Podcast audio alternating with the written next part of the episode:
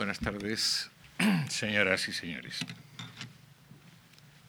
Comenzamos hoy una nueva temporada de poética y poesía y contamos con la presencia de Julio Martínez Mesanza, licenciado en Filología Italiana, poeta y traductor, curtido en cargos relacionados con la gestión cultural. Yo le conocí en la Biblioteca Nacional hace años, luego hasta en el Instituto Cervantes, Julio Martínez Mesanza nació en Madrid en 1955. Como esta eh, fundación está pues en la cincuentena, así que además de felicitarle, pues también nos felicitamos porque 50 años, medio siglo, no se cumplen todos los días.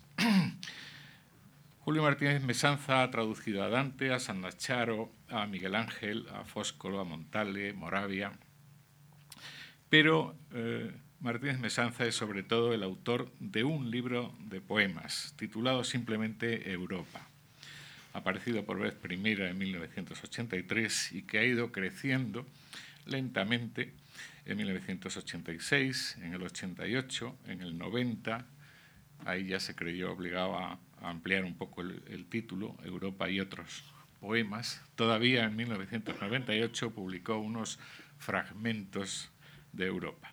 En medio de estos dos últimos ha publicado un segundo libro poético, Las trincheras, en 1996, y se anuncia como muy próximo, aunque conociendo a Julio Martínez Mesanza, lo de muy próximo habrá que ponerlo un poco en, en cuarentena, se anuncia como próximo un tercero, del que ahora, del que el jueves nos ofrecerá hasta ocho poemas inéditos en libro. En todo caso, como el Guillén de Cántico, como el Cernuda de la Realidad y el Deseo, o el José María Álvarez de Museo de Cera, Martínez Mesanza es y será ya para siempre el autor de Europa. Libro, libros, si ustedes quieren, ideas y poemas que le han levantado, le han llevado a un puesto de honor en la poesía española del último cuarto de siglo.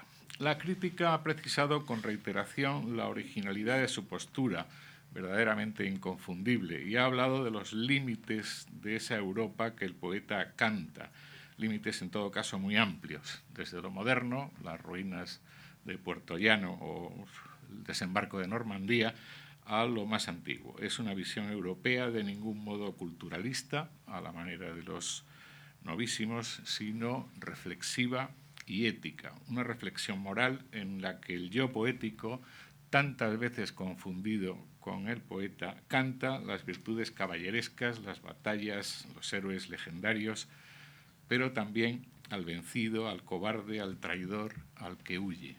Son todos el mismo. Así termina su poema víctima y verdugo. Soy el perro y la mano que lo lleva, soy Egisto y Orestes y las furias, soy el que se echa al suelo y me suplica. En su celebrado poema de Amicitia suele pasar desapercibido un verso, el segundo de los que ahora cito, que es el antepenúltimo del poema. Saquearemos juntos, si lo quieres, aunque mucho la sangre me repugne.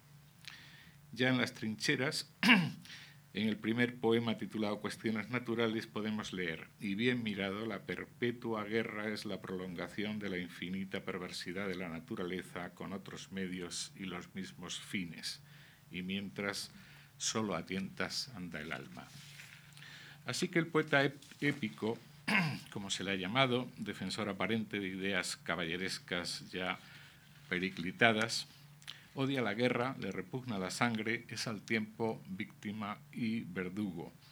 Y aunque no es frecuente en su poesía, en la que hay grandeza y ternura, hay majestuosidad, delicadeza, pero a veces hay también un poco de humor, de ironía, mejor dicho, de desencanto casi siempre. En las cuatro divisas, tras las de don Juan de Austria, Juan de Luxemburgo y la del trovador Bertrand de Born, el poeta incluye la suya, Julio Martínez Mesanza, estoy harto de espadas y caballos. He utilizado antes el verbo cantar como sinónimo de escribir, de poetizar. Es un tópico, claro, pero Martínez Mesanza también lo utiliza y varias veces. Lean poemas como Admonitio o el que comienza en Esparta después de Leuctra triste o ya en las trincheras Superflumina Babilonis o el peregrino. No sabe el peregrino lo que quiere, atravesó los campos de batalla y cantó a los caídos, etc. Pero he de reconocer, sin embargo, aficionado como soy a mezclar música y poesía, que en pocos poetas el cántico está más ausente, al menos temáticamente, que en el que hoy tenemos con nosotros. Si nos acogiéramos a la vieja y sabia distinción de Eugenio Dor respecto a la pintura, en tres horas en el Museo del Prado, la de formas que vuelan y tienden hacia la música y formas que pesan y tienden a la escultura, habríamos de concluir que las imágenes de Martínez Mesanza tienden a lo segundo, y de ahí ese aspecto broncíneo, marmóleo, como de bajo relieve, que emana muchos de sus poemas. No es que haya en ellos poca música, ya veremos además en qué sentido, es que apenas hay en ellos sonidos de ninguna clase. Hay gritos, alaridos, ruidos de armas, incluso los ruidos de la naturaleza, normalmente agradables, se convierten en griterío, como el de las bandadas de gaviotas que acompaña a los lentos petroleros que remontan el río entre la niebla. Ensordecedme, pide el yo poético en Remedia Amoris I. Hasta el mar, cuya música suena en toda poesía desde Homero, es aquí, en el primer fragmento de Europa, el primero de los que se nos ha permitido eh, conocer, es de 1977. El mar es aquí un espacio de silencio entre dos islas. Movido mar. Movido mar, dice, pero ese movimiento no se traduce en ningún eh, sonido, ni agradable ni desagradable. El yo lírico, entonces incipiente, ya estaba ensordecido, podríamos decir, antes de empezar en serio. Porque es patente, a, a poco que se lea, se analice la poesía de Julio Martínez Mesanza, la preferencia por lo visual, la enorme cantidad de veces que sus personajes, no solo los humanos, los caballos, miran. Sus ojos ven, tanto en la realidad como metafóricamente, unas veces con total confianza en la información que la vista les procura, como en los dos inolvidables versos de Bémero de Mesene. Yo he visto la túmula de un dios en Creta, creedme, su tamaño era el de un hombre. A veces esta preferencia por la información visual llega a ser un poco agobiante. Hasta tres veces aparece en un poema de cuatro versos, bien es verdad que en Alejandrinos, el titulado ¿Quién como Dios? Antes de ver por vez primera, antes de ver por vez primera a mi enemigo, luché a muerte con él y cuando vuelva a verlo, nunca antes lo habré visto. Sí, y falta todavía verso y medio. Bien es verdad también que hay una riquísima tradición española de juegos con estos conceptos, pero son casi siempre juegos amorosos, como la letra anónima, del eh, cancionero del manuscrito 1580 de la Biblioteca de Palacio, ojos que no ven lo que ver desea, que verán, que vean, cuatro veces en tres versos. Lo de Martínez Mesanza está en otro tono, y no siempre, al menos en algunos poemas de las trincheras, con la misma seguridad que anotábamos. En Alcazarquivir, por ejemplo, afirma la sal deslumbra donde vides hubo, por un mar de cenizas cabalgamos y empiezan a engañarnos nuestros ojos. Y en las tropas en el puente, los oficiales examinan mapas inextricables en los que no existe el punto al que se dirigen ni tampoco el puente en el que se han detenido. Los oficiales torpes e indecisos que lo examinan son los ojos ciegos de la razón, soberbia y cojitranca son en, suma estrategas ciegos.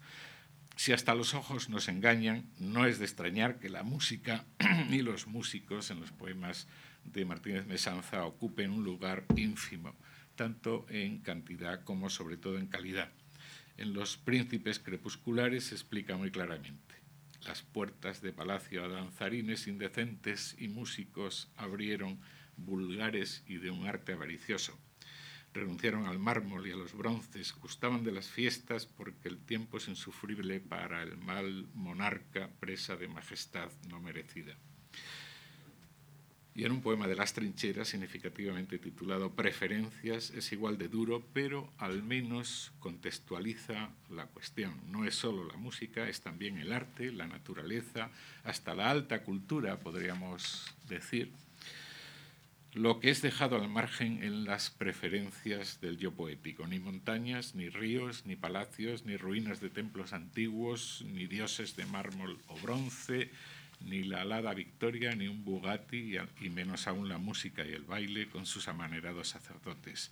Ninguna de esas cosas y de otras tan admiradas por los más sensibles y que tienen que ver con el buen gusto me proporciona una impresión profunda y si acaso los hangares en desuso y las descomunales escombreras.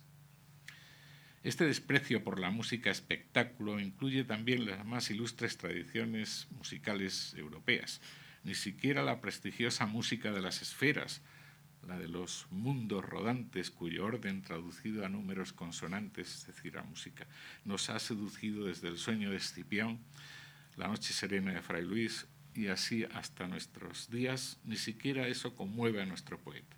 Escuchemos el comienzo de Cuestiones Naturales 2 de las trincheras, un terrible nocturno, vagas estrellas que arden para nada, muertas lunas que surcan el vacío, el cielo que vigila nuestro insomnio, y aquí abajo la sucia piel del mundo y la vida, su huésped más terrible. En Superflumina Babilonis, también en las trincheras, la glosa del bien conocido cántico incide en el exilio de quienes han recorrido la sucia piel del mundo, otra vez, bajo falsas banderas, pero omite deliberadamente la imagen musical, símbolo de la tristeza, que todos los poemas que han glosado este cántico han resaltado. Recuerden a San Juan de la Cruz, por ejemplo, en estos bellísimos versos y colgué en los verdes sauces la música que llevaba. Martínez Mesanza afirma, sentado a la orilla de los ríos de Babilonia, nos dicen que cantemos, pero solo podemos predecir. Nos piden cantos, pero, pero no hay cantos, no puede haberlos. No creamos que es una actitud caprichosa ni excéntrica, es pura coherencia y tiene cimientos muy antiguos. El recelo ante la música, ante el arte en general, proviene, por no remontarnos más atrás, del racionalismo cartesiano y su condena del arte por el arte. El arte y el sentimiento representarían solo formas inferiores de conocimiento. La música en especial sería un arte inmoral porque es solo deleite y además no es capaz de decirnos nada concreto y en la clasificación de las artes que imperó en el barroco, la poesía ocupaba el primer lugar porque se dirigía a la razón y la música el último porque solo concernía al oído. Cómo a lo largo del siglo XIX fue conquistando la música desde este último lugar, el primero en esa clasificación, hasta llegar a, Walter Pater, todo arte aspira a la condición de música, o a Berlín, la música ante todo, es un recorrido fascinante que ahora ni siquiera podemos eh, insinuar, pero sí quiero decir en defensa de la postura del yo poético que firma eh, Julio Martínez Mesanza, aludir al menos a las inevitables reacciones que estas posturas modernistas, simbolistas, provocaron, eh, al menos en España. Unamuno, por ejemplo, en el credo poético de sus poesías de 1907, afirmó y algo que no es música es la poesía, preconizando que los cantos, los cantos poéticos, no fueran cantos músicos, sino cantos esculpidos. Lo razonó debidamente en un poema del mismo libro titulado simplemente Música, que comienza música, entre interrogantes, no, no así en el mar de bálsamo me adormezcas el alma. Antonio Machado, unos años más tarde, fue más preciso y más contundente aún, aunque menos agresivo que don Miguel. Nada de cantos esculpidos, ni pintados, ni musicales, ni mármol duro y eterno, ni música, ni pintura, sino palabra en el tiempo. Bien, es verdad que también dijo canto y cuento, es la poesía, se canta una viva historia contando su melodía.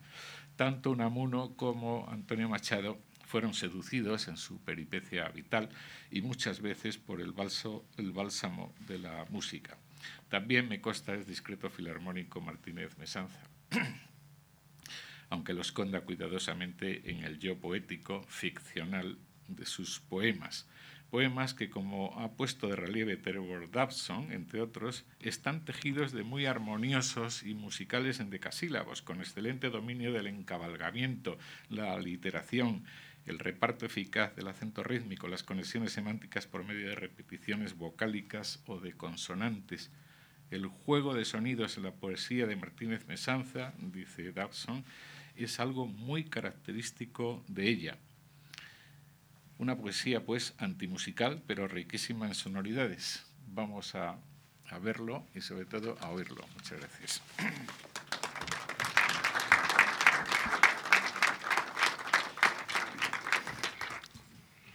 Buenas tardes. Eh, agradezco primero esta presentación, creo acertadísima, sobre mi poesía que ha hecho Antonio y agradezco a la Fundación Juan March que me haya dado la oportunidad de estar dos tardes con ustedes charlando, hablando de poesía. Mi intervención se titula, como puedan haber visto en el programa, La pasión inestable y permanente. Las pasiones tienen la mala fama de no ser duraderas, de que su energía, por mucha que sea, se agota en un abrir y cerrar de ojos. Así, por ejemplo, la pasión amorosa, que es la pasión por excelencia. Dicen que luego esa pasión es sustituida por las formas mucho más contenidas del cariño y del afecto, o sin más, por la inercia de los hábitos agradables. Yo tengo mis dudas al respecto. Creo que hay pasiones amorosas inextinguibles, pese a las desalentadoras conclusiones de la neurociencia, pasiones de todo tipo que jamás abandonan sus maneras exageradas, obsesivas e incluso violentas, y pasiones que rebrotan cuando uno menos se lo espera. Mi pasión por la poesía ha sido permanente. Empezó allá por mis 14 o 15 años y todavía no me deja tranquilo. Si no fuera así, no habría escrito anteayer mismo un poema de esos que no se dejan escribir, con la voluntad de quien piensa que lo que está haciendo le justifica, aunque solo sea ante sí mismo. Si no fuera así, no me habría emocionado el otro día al recordar con mi viejo amigo José del Río Mons las anónimas endechas que lamentan la muerte de Guillén Peraza, ni habría sentido una exaltación idéntica a la que sentí hace bastantes años cuando me encontré con ellas por vez primera. Si no fuera así, en fin, les aseguro que hoy no estaría con ustedes hablando de poesía, porque fingir es una de las cosas más aburridas que existen. Pero también digo en el título de esta charla que esa pasión por la poesía ha sido y es inestable. ¿A qué me refiero? A que no siempre ha tenido la misma intensidad. Sin que desapareciera por completo, ha habido épocas, más o menos largas, en las que no he experimentado un placer excesivo al leer poesía, y épocas en las que he escrito más bien poco, lo que en mi caso quiere decir prácticamente nada. Mirando hacia atrás, no veo qué razón se oculta detrás de estas pequeñas pero reiteradas deserciones. Seguramente no hay ninguna o hay muchas. Creo, en cualquier caso, que el mío no debe ser un caso único. La de novelista puede ser una profesión, no así la de poeta. Y al no tratarse de una profesión, pienso que algunos poetas tendemos en ciertos momentos a descuidar el propósito último de nuestra actividad, que es el de hacer poemas, no libros. Pero aunque de hacer libros se tratara, nos encontramos con el hecho de que un libro de poesía se hace solo, mientras que una novela solo puede concluirse después de un trabajo intenso y constante. Escribir muy de vez en cuando y no exaltarme demasiado al leer o releer poesía no me ha llevado nunca a dudar de la buena salud de mi pasión, porque hasta ahora siempre ha sabido recuperarse de esas horas bajas y a veces con una fuerza capaz de desconcertarme. sobre todo porque alcanzada cierta edad, uno podría creerse libre de algunas conmociones que equivocadamente, sin duda, se asocian con la adolescencia. Por otra parte, esa pasión ha especializado tanto alguno de mis hábitos que incluso cuando permanece dormida me hace mirar de una manera determinada las cosas. Me hace mirarlas como si más adelante y de la forma que sea, algo de lo que está en ellas pudiera incorporarse a un poema futuro. Naturalmente, no hago esto con todas las cosas y no lo hago siempre, pero sí con la suficiente frecuencia como para advertir que la pasión sigue ahí y que me obliga a mantenerme alerta. Hasta el momento he reunido mi obra poética en tres libros. El primero, Europa, incluye poemas escritos entre 1979 y 1990. A lo largo de la década de los 80 fui ampliando su contenido mediante sucesivas ediciones y a finales de los 90 añadí al conjunto una serie de fragmentos, de poemas que por una razón u otra no había llegado a terminar. El segundo de mis libros lleva por título Las trincheras, y los poemas que en él figura están escritos entre 1986 y 1996. El tercero, Entre el muro y el foso, aparecerá en breve e incluirá buena parte de lo que he escrito desde entonces hasta ahora. Precisamente observando estas fechas me doy cuenta de que cada uno de mis libros cierra un periodo de actividad de una década. A esta cifra no le atribuyo ningún significado existencial. Lo único que indica es que mi frecuencia de escritura da para eso, para un libro cada diez años. En el caso de Europa y las trincheras, ya tenía decidido el título que iban a llevar los libros mucho antes de publicarlos, lo que no quiere decir que trabajase bajo el influjo del mito del libro unitario. Esto de la unidad de los libros de poesía, a la que se alude en tantas y tantas reseñas, constituye una de las mayores supersticiones de la crítica en el último medio siglo. A mí me parece necesario que el Orlando y la Araucana tengan unidad, y me parece evidente que los Rerum Vulgarium Fragmenta de Petrarca la tienen, y no es ocioso que la tengan. Pero ¿por qué pedir unidad a cualquier libro de poesía que se publica? Lo único que tiene que tener un libro de poesía son buenos poemas, porque es en los poemas en los que se lee la poesía, no en todas esas construcciones artificiales a las que se obligan los poetas para lograr que sus libros sean unitarios. Pues bien, como decía, Europa y las trincheras fueron títulos que se me impusieron desde muy temprano mientras escribía los poemas que acabarían formando parte de esos libros. Si hay algo que a primera vista caracteriza estas dos colecciones y la de próxima aparición, es que todos sus versos son en decasílabos blancos. Mi relación con ellos venía de antes, pero a partir de finales de los años 70 se convirtió casi en exclusiva. A veces hago poemas de arte menor con rima sonante, pero son para consumo privado. A estas alturas no recuerdo cuál pudo ser la primera fuente para mí de esos endecasílabos blancos. Recuerdo, eso sí, haberlos leído temprano y con agrado en Boscán, en algunos poetas españoles del XVIII y en Juan Eduardo Cirlot. Siempre que me encontraba con un poema escrito en este metro, notaba que discurría con una flexibilidad muy apta para cualquier tipo de tema y de tono.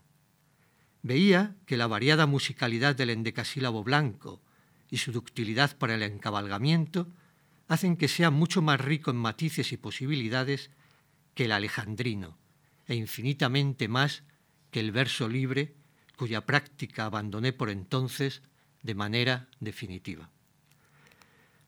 Recuerdo también que la lectura que hice de Parini, Fóscolo y Leopardi en esos años de finales de los 70 influyó bastante en la que al cabo se convirtió en una elección duradera. las sugerencias narrativas de Il Giorno, los evocadores y enérgicos versos conclusivos del canto dei sepolcri, que son una de las poéticas más estremecedoras que se hayan escrito, con ese Homero ciego que penetra tropezando en las tumbas de los héroes troyanos e interroga las urnas mientras las abraza, y las pocas líneas del infinito en las que caben un mundo y una vida representaron para mí una lección tan provechosa como inolvidable. Vistos a la distancia de 10, 15 o 25 años, algunos poemas de Europa y las trincheras me parecen escritos por otra persona. A veces esa sensación se extiende a toda mi obra poética.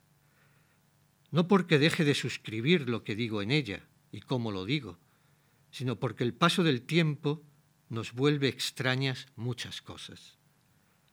Los poemas que siento como más míos no son aquellos que releo ahora y me convencen más, sino aquellos de los que recuerdo claramente por qué, cuándo y cómo los hice.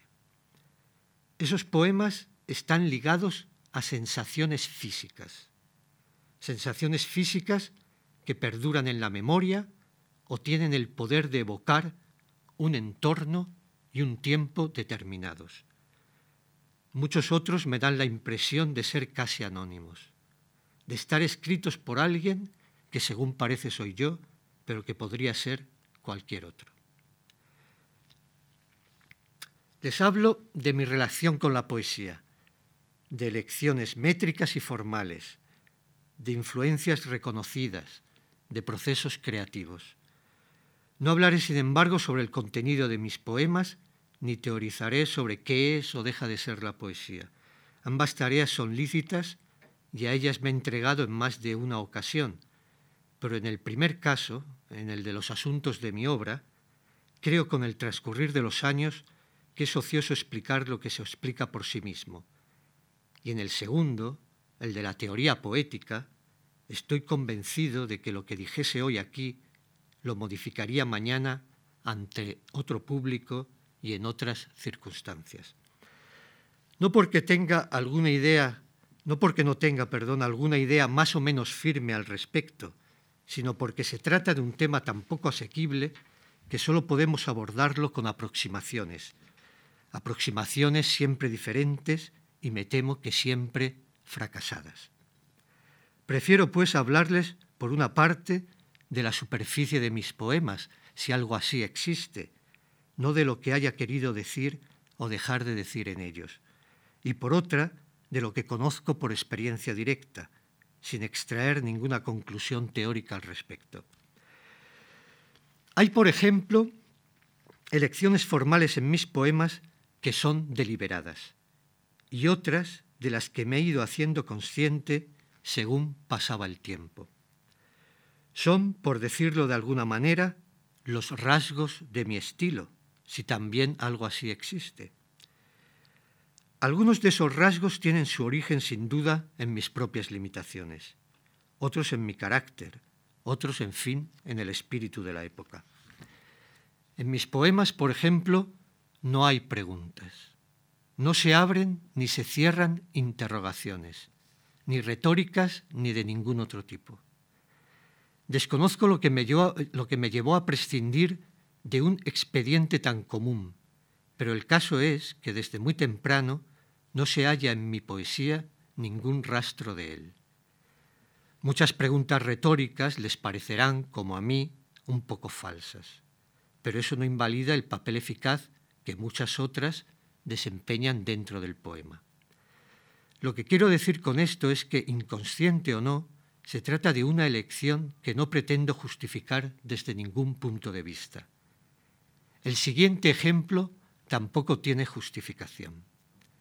Mis endecasílabos nunca terminan con una palabra aguda o estrújula.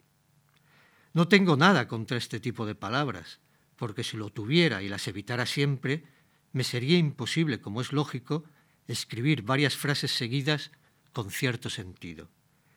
El caso es que las uso con total normalidad, pero las he abolido del final de mis versos. Podría argumentar que se ven poquísimo en esa posición en la poesía española de los siglos de oro, la que he leído con mayor frecuencia, y que cuando riman, formando parte de versos de arte mayor, suelen provocar cierto inconfundible soniquete. Pero ni estamos en el siglo XVI, ni yo utilizo la rima, luego se trataría de argumentos sin peso real alguno. En fin, la ausencia de preguntas en mis poemas y la de palabras agudas y esdrújulas al final de mis endecasílabos quizás responde solamente, en el mejor de los casos, a un hábito y en el peor a una manía. En mis, en mis, poemas es imposible encontrar palabras de esas cuyo significado solo conocen el poeta y dos o tres privilegiados que tuvieron la fortuna de leerlas antes y la fortuna mayor de tener la memoria suficiente para recordarlas luego. Tampoco hay en ellos arcaísmos, pese a lo que opina un ilustre hispanista norteamericano, ni palabras especializadas de los oficios, de la zoología, de la botánica, de la óptica o de cualquier campo del conocimiento.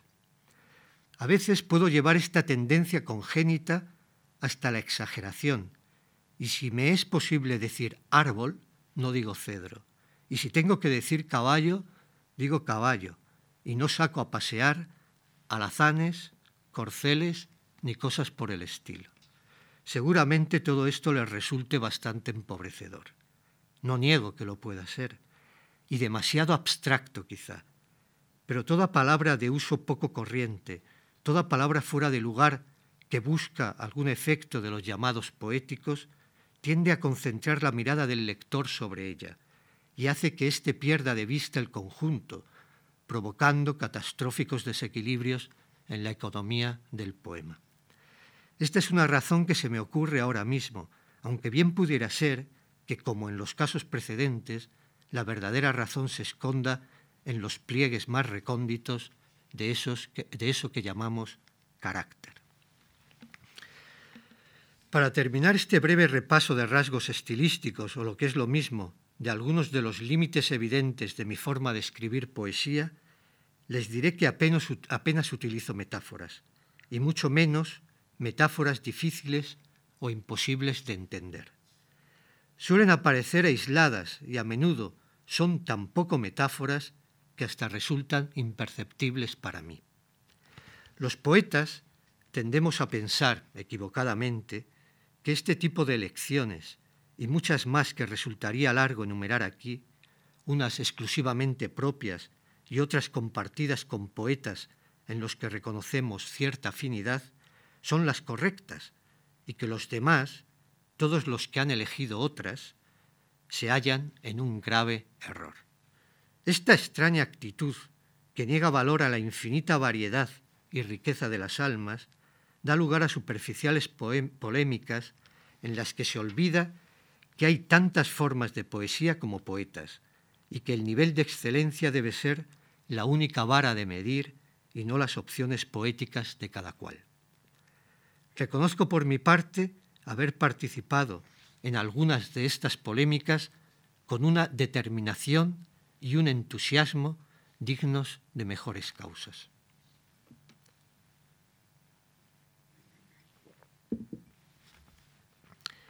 La segunda parte de mi intervención la dedicaré a repasar mis lecturas poéticas preferidas. Puede ser útil para comunicarles de una manera práctica y directa, sin aparato teórico, algunas de las certidumbres que me he ido forjando a lo largo de mi experiencia literaria. No se esperen grandes sorpresas.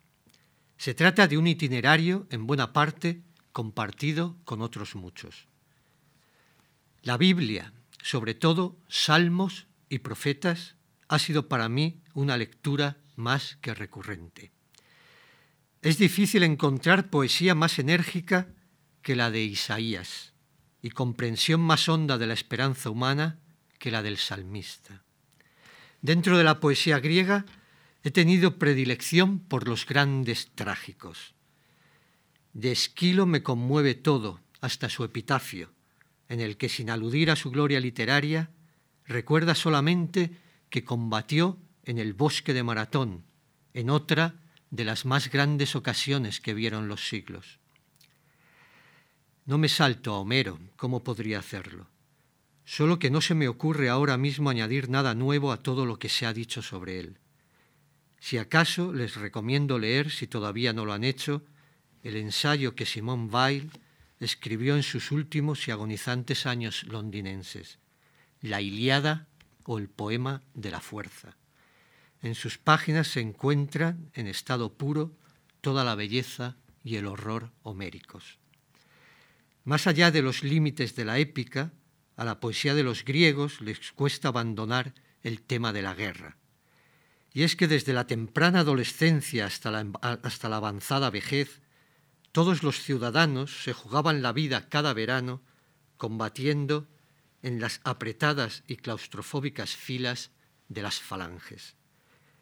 Tirteo nos ha transmitido la visión más noble y entusiasta de ese cruel rito estival, siempre el mismo y siempre renovado, que está en la raíz de alguno de los valores cívicos más sólidos de Occidente. Arquíloco, sin embargo, nos ha dado la versión en negativo del mismo rito, con un sentido de la libertad y del individuo también genuinamente occidental. De ambos, de Tirteo y Arquíloco, pueden encontrar rastros y algún que otro préstamo en mi poesía. También pueden encontrar en mi poesía huellas y préstamos evidentes de Ennio, que no es con toda seguridad el poeta latino que prefiero, pero sí el que ha ejercido sobre mí una mayor fascinación. He tenido épocas más ovidianas, épocas horacianas y épocas, como la que transcurre ahora, decididamente virgilianas. Hay pasos en la Eneida a los que siempre vuelvo, casi con superstición. Y la tumba de Virgilio en Mergelina, real o falsa, es la única tumba de poeta que he visitado en toda mi vida. La elegía latina constituye una de las fuentes más ricas para el conocimiento de la psicología humana y Propercio es uno de los más grandes poetas que han escrito sobre el amor. La elegía séptima de su cuarto libro, esa que comienza Sunt aliquid manes, es un monumento de la literatura latina y de la literatura de todas las épocas, con esa inolvidable Cintia que regresa desde el Hades al sueño del poeta para reprocharle su ingratitud. Catulo, Propercio, Tibulo, Lucano y Juvenal, tan distintos entre sí, continúan enriqueciendo después de muchos años mi vida de lector. De todos ellos he recibido provechosas lecciones y a casi todos ellos les he rendido homenaje en mi poesía bajo la forma de la cita encubierta. Siguiendo con este repaso, solo a veces cronológico, diré que como muchos otros de mi generación, me adentré en la obra de los trovadores de la mano de Martín de Riquer. Es un mundo perfectamente circunscrito y a la vez inagotable. Bertrand de Born, aparte de ser ese espeluznante fantasma de la comedia en la que aparece llevando su propia cabeza en la mano a guisa de farol, es uno de los poetas más políticamente incorrectos de todos los tiempos, incluido el suyo. Hablaba en sus versos de lo que le apetecía, con una soberana impiedad que deja en nada el descaro de Villon. Y lo que le apetecía por encima de todo era la guerra. No diré en cuál de mis poemas hay una cita casi textual de Arnaud Daniel. Así contribuiré en mi modesta medida aumentar el misterio de su obra que nos invita a perdernos en la pura extrañeza. De un trovador muchísimo menos conocido, Guy de Caballon, leí hace unos años un poema en el que cuenta que hallándose cercado su castillo por los franceses, él y su gente se pasan el día a caballo y que, luego de cenar como Dios manda, hacen guardia entre el muro y el foso, nos fam la gaita entre el mur y el fosat. la viva impresión que produjo en mí esa solitaria guardia nocturna en el reducido e inseguro espacio que hay entre un muro y un foso, terminó por convertirse en un poema que empieza precisamente con esas palabras, entre el muro y el foso, que serán también el título de mi próximo libro.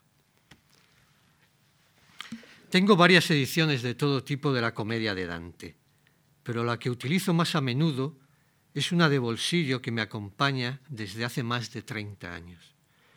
Su estado de conservación es deplorable, pero a mí no me desagrada tal cosa, si acaso me anima a ojearla aún más, porque el aspecto tan desgastado de sus páginas puede expresar mucho mejor que yo el inmenso amor que siento por esta obra.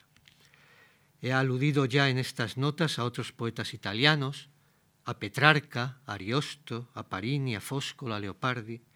No querría dejar fuera de ellas a Guido Cavalcanti, a Miguel Ángel, que como poeta me emociona menos que el escultor de la Pietà Rondanini, pero más que el pintor del juicio final, a Tasso, deslumbrante y minucioso, entregado hasta la locura a la verdad, en cuya indescifrable caligrafía se refleja una de las almas más ricas y complejas del XVI, y a tantos otros mayores o menores, desde Guido Guinizelli a Pasolini, que han escrito en una lengua que es como otra patria para mí. Llegado, llegado al punto en que debo hablar de textos y poetas españoles, me asalta el, el temor de pasar por alto demasiadas de mis experiencias fundamentales como lector de poesía. Hablaré de unas pocas, consciente de que en otra circunstancia esta selección provisional podría cambiar, aunque nunca llegaría a ser completamente distinta. Si algo despierta en mí eso que llaman envidia sana, es la excelencia allá donde la veo. Y sobre todo la excelencia en aquellos aspectos de mi actividad para los que sé que no estoy dotado.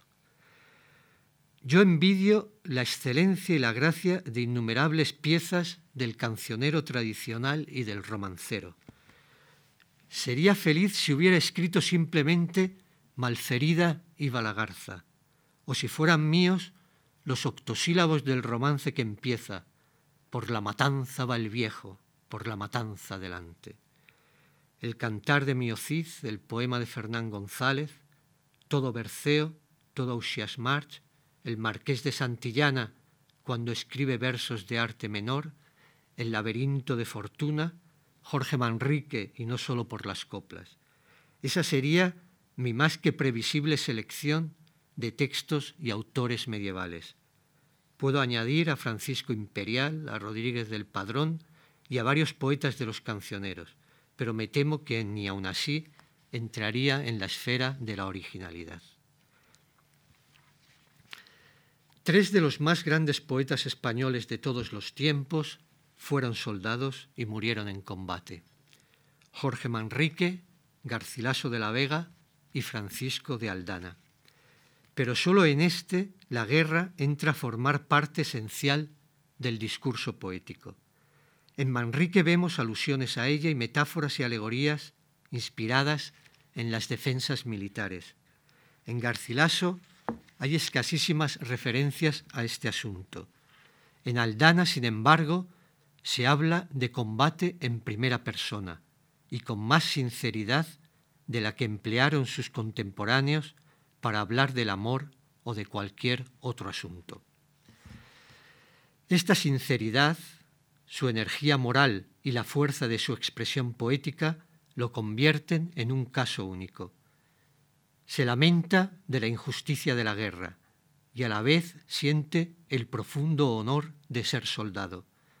Tras tanto andar muriendo, su alma solo quiere escapar a ese destino de sangre, trincheras y noches de alarma, y cuando se cree a salvo, ese mismo destino lo conduce a una heroica y descabellada empresa que concluye con su muerte en Alcazarquivir el día de la pérdida del rey don Sebastián. Un caso parecido es el del poeta inglés Wilfred Owen, que murió en el campo de batalla una semana antes de firmarse el armisticio que puso fin a la Gran Guerra. Siempre le estaré agradecido a mi buen amigo Trevor Dodson por haberme regalado hace ya unos años The War Poems de Wilfred Owen y darme la oportunidad de leer a tan extraordinario poeta. Otros nombres de los siglos de oro españoles que no quiero dejar de citar aquí, seguro que los están esperando todos ustedes. Fray Luis de León, San Juan de la Cruz, Francisco de Figueroa, Fernando de Herrera, Lope de Vega, Luis de Góngora, Quevedo, Calderón. Solo les haré algunas breves confidencias al respecto. De todos estos poetas siento una especial predilección por Fray Luis y por Lope. El primero nos ofrece una lección literaria o moral en cada uno de sus poemas, que no se parecen tanto entre sí como los de sus coetáneos. Hagan la prueba, yo la he hecho, de leer cada día uno de sus poemas originales y de comentarlo con otra persona que a su vez se someta a la misma grata disciplina. Estoy seguro de que al cabo de un mes, si no se han convertido a la religión de Fray Luis, habrán disfrutado al menos, despacio y con calma, de un rato diario de espléndida poesía. Y de Lope, ¿qué decirles? Creo que es el único poeta con el que he llorado, y me parece de fiar y verdadero hasta cuando exagera o miente. Les comentaré también, para finalizar este apartado, que en la adolescencia sufrí de fiebres gongorinas. Leía y releía con injustificado entusiasmo el Polifemo y las Soledades, e incluso las cosas de los epígonos, como la fábula de Faetón de Villamediana. Con el tiempo, Góngora es para mí el autor de romances y letrillas inolvidables, y sobre todo de Hermana Marica, un poema que vale por toda una literatura. De aquellas fiebres me curé, de las quevedianas, por el bien de mi salud espiritual, espero no curarme nunca. De Shakespeare como de Homero, me es difícil ahora mismo decirles algo mínimamente interesante. Me reta en la misma medida en que me abruma, así que he ido tomando de él pequeñas aunque reiteradas dosis. Goethe, Hölderlin y Novalis, Coleridge, Shelley, Keats vuelven siempre a mis manos, pero por encima de ellos, William Wordsworth se ha ido convirtiendo poco a poco en mi autor de referencia para ese extraordinario periodo que empieza poco antes de la caída del antiguo régimen y concluye con la resaca de las campañas napoleónicas. Wordsworth salía a pasear de buena mañana y se alejaba varias millas de su casa. Después de atravesar páramos y bosques, regresaba a ella casi a la caída del sol. Así debía hacer sus poemas, memorizándolos poco a poco a lo largo de esas interminables caminatas. Petrarca también caminaba bastante, pero seguramente dedicaba muchas más horas que Wordsworth a permanecer en su estudio. A mí me resultan entrañables estos poetas que escriben paseando, paseando y sin ningún papel cerca. Son la negación absoluta de ese simpático cuento que algunos han dado en llamar miedo a la página en blanco. No quiero dejar el 19 sin citar a Baudelaire, a Rimbaud, y la verdad es que no quiero adentrarme demasiado en el 20, donde todo aparece ante mí con menos perspectiva y mucho más movedizo. Mis últimos clásicos de esta larga lista son Yates, Rilke, Pound, Eliot, Lorca y Borges. De ellos, Rainer María Rilke es el que ocupa un lugar de privilegio en mi corazón. Gracias a mi amiga Krista Brackelmans, leí a los 18 años la traducción que Torrente Ballester hizo en 1946 de las elegías de Duino y de Requiem. En uno de estos, el dedicado a la escultora Paula Becker, muerta de parto, Krankheit rima con Zeit, es decir, enfermedad con tiempo. Los ecos de esta rima plena de significado añadido me han acompañado desde entonces y también desde entonces cada relectura de los grandes ciclos de Rilke, las elegías y los sonetos Orfeo, ha supuesto para mí un feliz reencuentro con aquel que era yo a los 18. En fin, la poesía, como autor y como lector, me ha dado innumerables satisfacciones. Me ha hecho conocer personas maravillosas y lugares que de otra forma no habría visto nunca. Ha estado unida en muchos casos a esos momentos de exaltación de la amistad que son impagables. Me ha acompañado en las melancólicas horas y en las horas más felices. Bien mirado, casi todo se lo debo a la poesía. Si pienso en cualquier cosa de las que he hecho o me han sucedido, allí está ella, como causa inmediata o como causa remota, pero siempre presente. Aunque tengo el íntimo convencimiento de que yo no he estado a la altura, de que no le he correspondido. Pero eso es materia para otro capítulo, el que trata sobre la infinita facilidad que tienen los hombres para desperdiciar lo que graciosamente se les otorga. Muchas gracias.